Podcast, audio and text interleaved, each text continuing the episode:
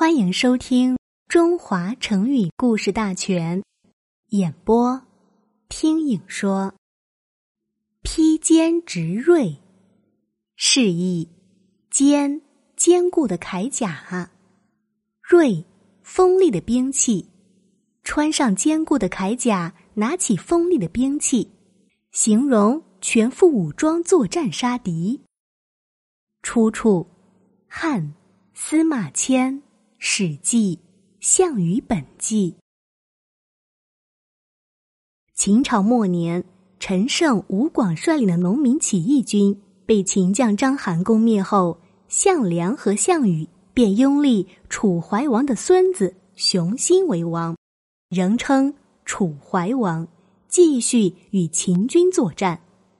后来，项梁因作战胜利而骄傲自满，被秦军打败，死于军中。章邯打败楚军后，又去攻打赵国，赵军不敌，退守巨鹿，被章邯的军队团团围住。怀王对此很着急，任命宋义为上将军，项羽为副将，派他们率军去救援赵国。怀王还将青子官军的称号授予宋义，命他统帅其他各军。宋义把军队带到安阳后，接连四十六天不进军。项羽对他说：“如果秦军已将赵王围在巨鹿城里，我军应迅速渡河，赶到那里来个里外应和，必定能大破秦军。”宋义摇摇头说。不行，牛蛇固然能惹牛，但不能咬死柿子。如今秦军攻赵，就是取胜了，也已经筋疲力尽。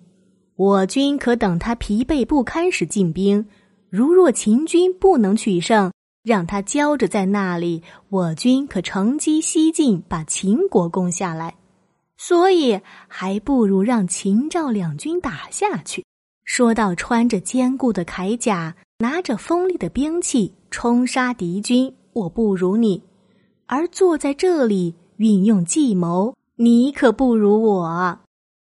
项羽听了，心中十分不满。